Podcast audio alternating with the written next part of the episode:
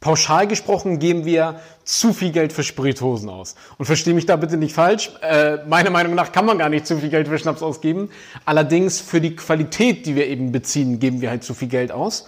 Und das liegt vor allen Dingen auch einfach daran, dass wir extrem natürlich nach Emotionen entscheiden und nach Emotionen eben kaufen. Und ähm, ich möchte dir jetzt eben heute einmal erklären, wie so ein Preis für eine Flasche Schnaps, die du dann kaufst, einfach zustande kommt, damit du da einfach besser abwägen kannst und für dich selber eben im Endeffekt entscheiden kannst, wofür genau willst du jetzt dein Geld eben ausgeben. Aber dazu kommen wir dann eben ganz zum Schluss, wo wir das Ganze nochmal zusammenfassen.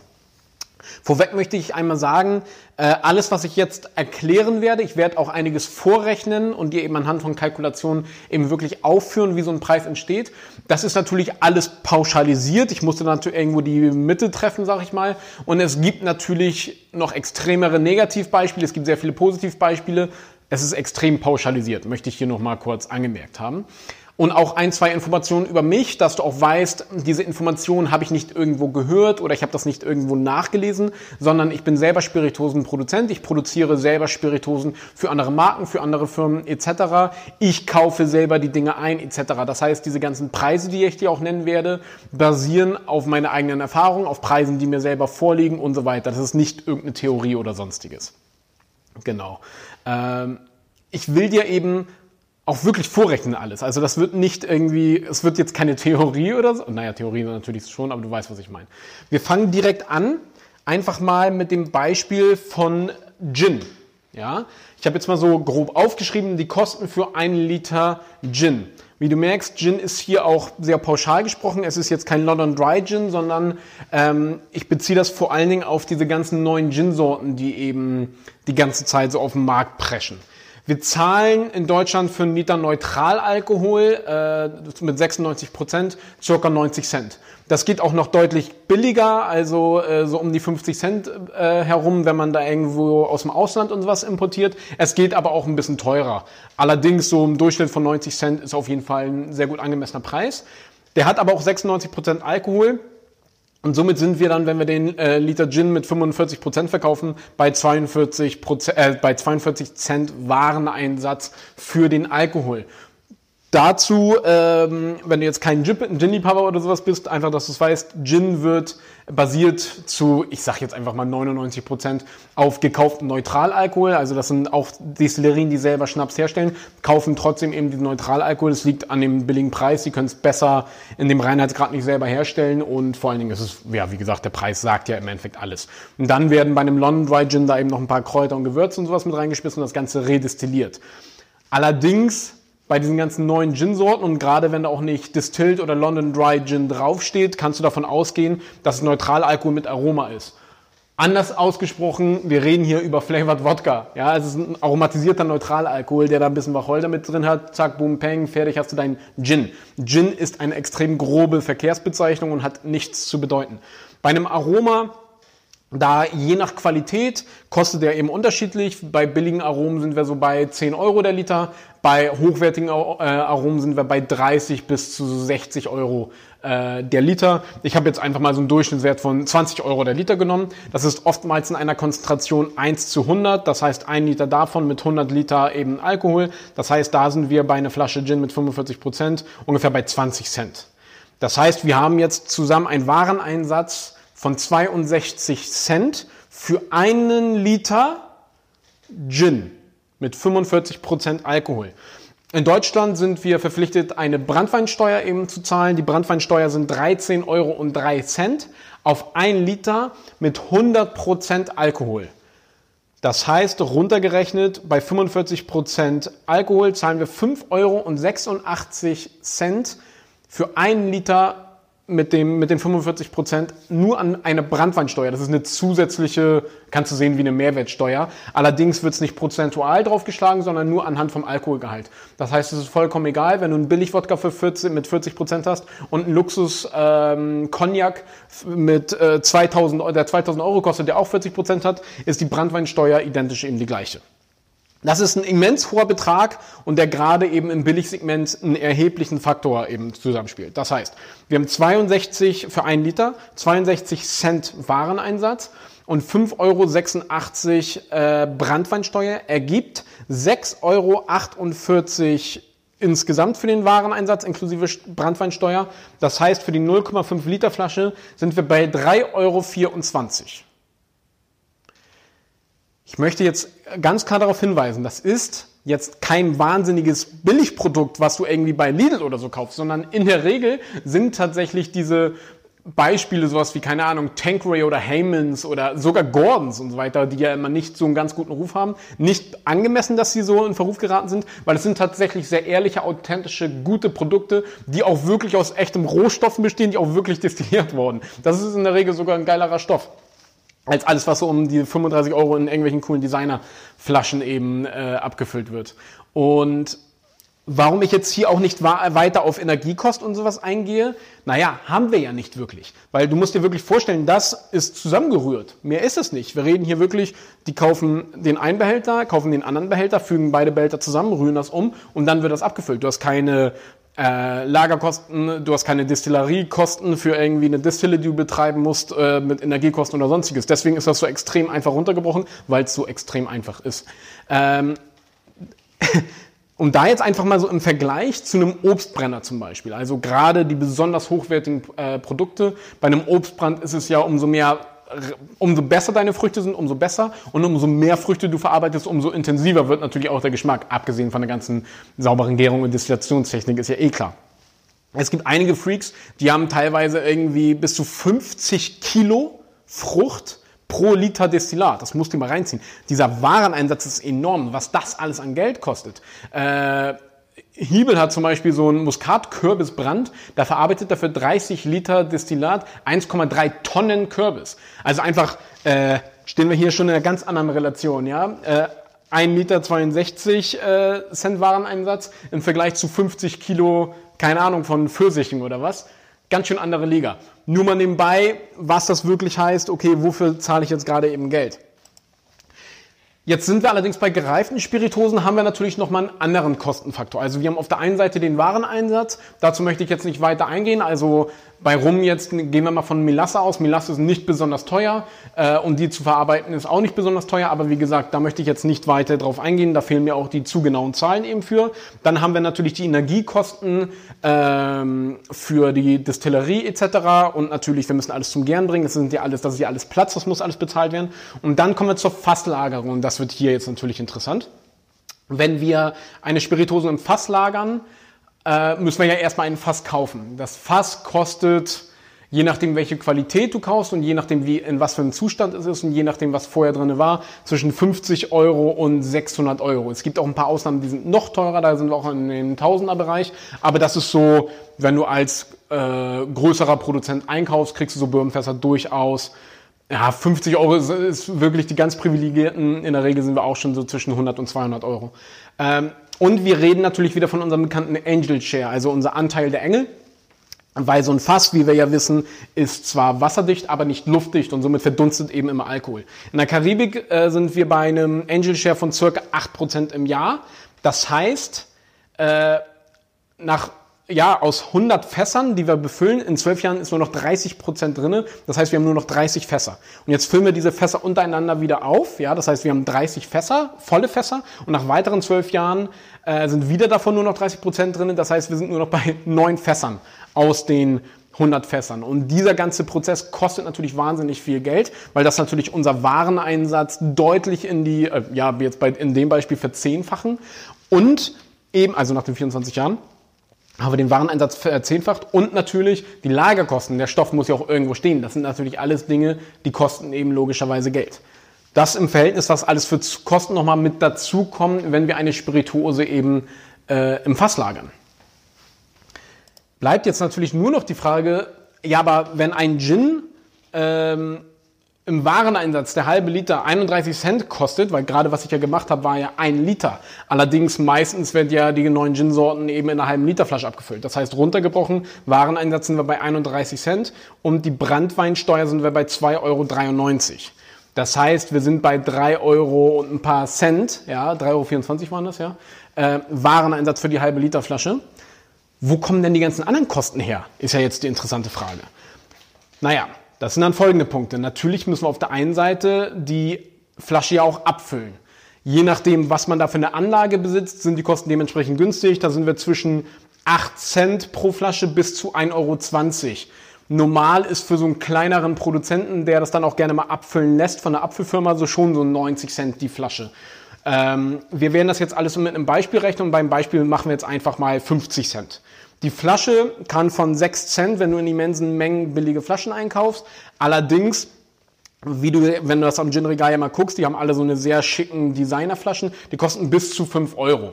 Bei unserem Beispiel gehen wir jetzt von einer sehr hochwertigen, schönen Flasche aus, äh, machen wir jetzt einfach mal 2 Euro. Dann haben wir entweder ein Etikett natürlich, was auf die Flasche kommt, oder wir lassen auch die, die äh, Flasche direkt bedrucken. Beim Etikett sind wir so je nach Auflage zwischen 1 Cent oder sogar unter einem Cent bis zu 10 Cent. Und natürlich auch, je nachdem, wie du das geprägt haben willst, kostet natürlich wahnsinnig viel Geld. Kann allerdings auch alles bis zu 2 Euro kosten, wenn du die Flasche halt direkt bedrucken lässt oder gravieren lässt und so weiter und so fort. Für unser Beispiel bleiben wir jetzt aber ganz bodenständig sogar nur bei einem Etikett für 10 Cent. Dann haben wir unseren Verschluss. Es gibt ganz einfache billige Drehverschlüsse, die sind im Centbetrag. Allerdings Korken, gerade mit Naturkork, werden auch ein bisschen teurer, können bis zu so 60 Cent kosten, wenn du es ein bisschen aufwendig haben willst. Als Beispiel haben wir einen schönen Naturkork für 20 Cent eben im Einkauf. Das heißt, gesamt sind wir bei Produktionskosten von 6 Euro und 4 Cent für unsere Flasche Gin in einer sehr hochwertigen, schönen Flasche mit Naturkorken. Sieht wunderschön aus, inklusive Brandweinsteuer. Ja, aber 6,04 Euro und 4 Cent bleibt dir jetzt immer noch die Frage, Alter, ich zahle ja 35, 40 Cent, äh, 40 Euro für die Flasche. Äh, wo ist denn der Rest? Und dazu kommen wir dann nämlich jetzt eben hier. So. Äh, äh, äh, wo ist das? Das hat noch nicht geklappt. So, da sind wir bei unserem, das wollen wir.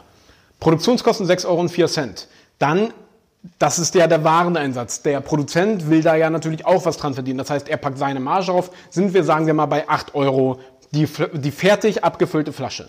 Jetzt, der, jetzt wird diese Flasche allerdings an, ein, äh, an den Markeninhaber, habe ich ihn jetzt mal genannt, verkauft. Also an die Person, die die Distillerie beauftragt hat, für ihn jetzt sein XY-Gin herzustellen. Der packt jetzt mal seine Marge rauf, sagen wir 100 Prozent, sollte da auf jeden Fall schon sein. Ähm, ähm, dann sind wir also bei 16 Euro die Flasche. Jetzt muss die Flasche ja natürlich auch vertrieben werden, weil wenn er die Flaschen hat, bringt ja nichts. Das heißt, er verschickt die Flasche an den ähm, Vertrieb. Sind wir bei 16,30 Euro insgesamt, also 30 Cent pro Flasche Versandkosten. Jetzt will der Vertrieb natürlich auch was dran verdienen. Der packt da jetzt 50, äh, 50 Prozent nochmal drauf. Das heißt, wir sind jetzt schon bei 24,45 Euro für die Flasche. Er, der Vertrieb sorgt jetzt dafür, dass er das eben an den Händler bringt. Der Händler packt, packt eine Marge drauf. In Deutschland im Spiritosensegment ist äh, sehr üblich, dass sie einen Aufschlag von 35 Prozent eben haben. Das heißt, jetzt sind wir bei der Flasche netto bei 33 Euro plus 19% deutsche Mehrwertsteuer gleich 39,27 Euro. Aufgerundet ergibt das einen Brutto-Endverbraucherpreis von 39,90 Euro.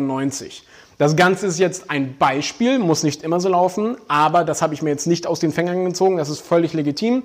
Wenn du jetzt die Vertriebskosten wegnimmst, weil der, äh, der Markeninhaber die Flasche selber vertreibt, kommen da, sind die 50% aber durchaus sehr realistisch, weil er muss ja auch Werbung für Messen, Social Media und so weiter und so fort. Und das finde ich persönlich schon sehr erschreckend, weil wenn wir jetzt hier mal so zurückgehen, wir sind bei einem Wareneinsatz von 31 Cent, ja, und gelangen zu einem Endverbraucherpreis von 39,90 schon ziemlich heftig, oder? Also wenn man sich da einfach mal bewusst macht, wofür man jetzt wirklich eben sein Geld ausgibt. Und ich vergleiche das Ganze immer ganz gerne mit dem Beispiel in der Kakaoindustrie. Äh, Netflix hat da auch so eine sehr schöne Dokumentation eben drüber, wo sie eben aufführen, dass der Bauer so gut wie nichts kriegt, aber so, es gibt so viele Zwischenschritte, die die ganze Zeit daran eben Geld verdienen, dass im Endeffekt dann dieser ich sag mal, hohe Preis im Verhältnis zu dem, was der Bauer dafür gekriegt hat, eben bekommen hat.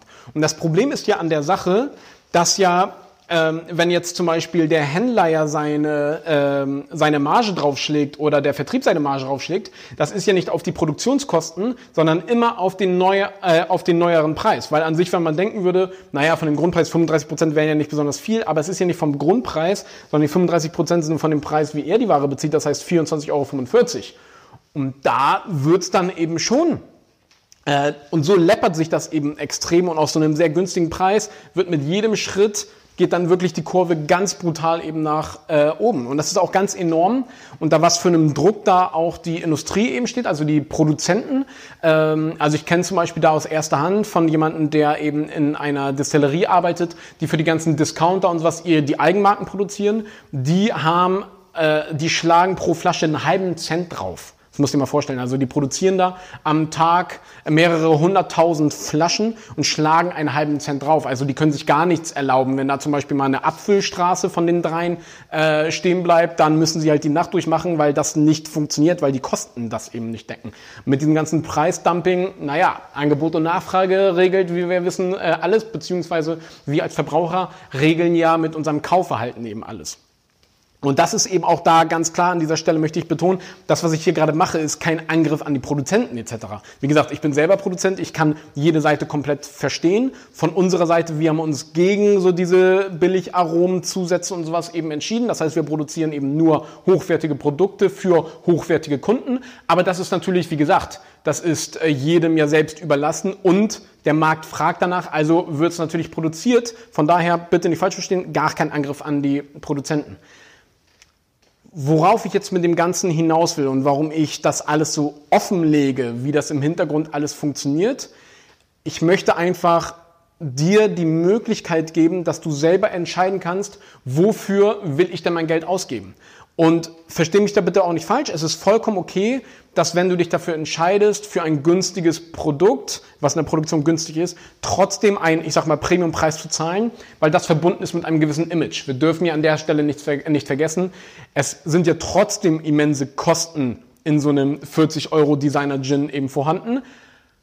Du musst dich aber eben nur entscheiden, wofür willst du die ausgeben, weil in dem Fall ist es eben für eine sehr schöne Flasche, für eine Vertriebsfirma und so weiter. Das heißt, es verdienen ja trotzdem lauter Leute eine nette Summe Geld daran und somit förderst du die ja auch alles, ja alles okay. Allerdings zahlst du dann eben für ein cool aussehendes Produkt mit einem schönen Image und zahlst eben für Status.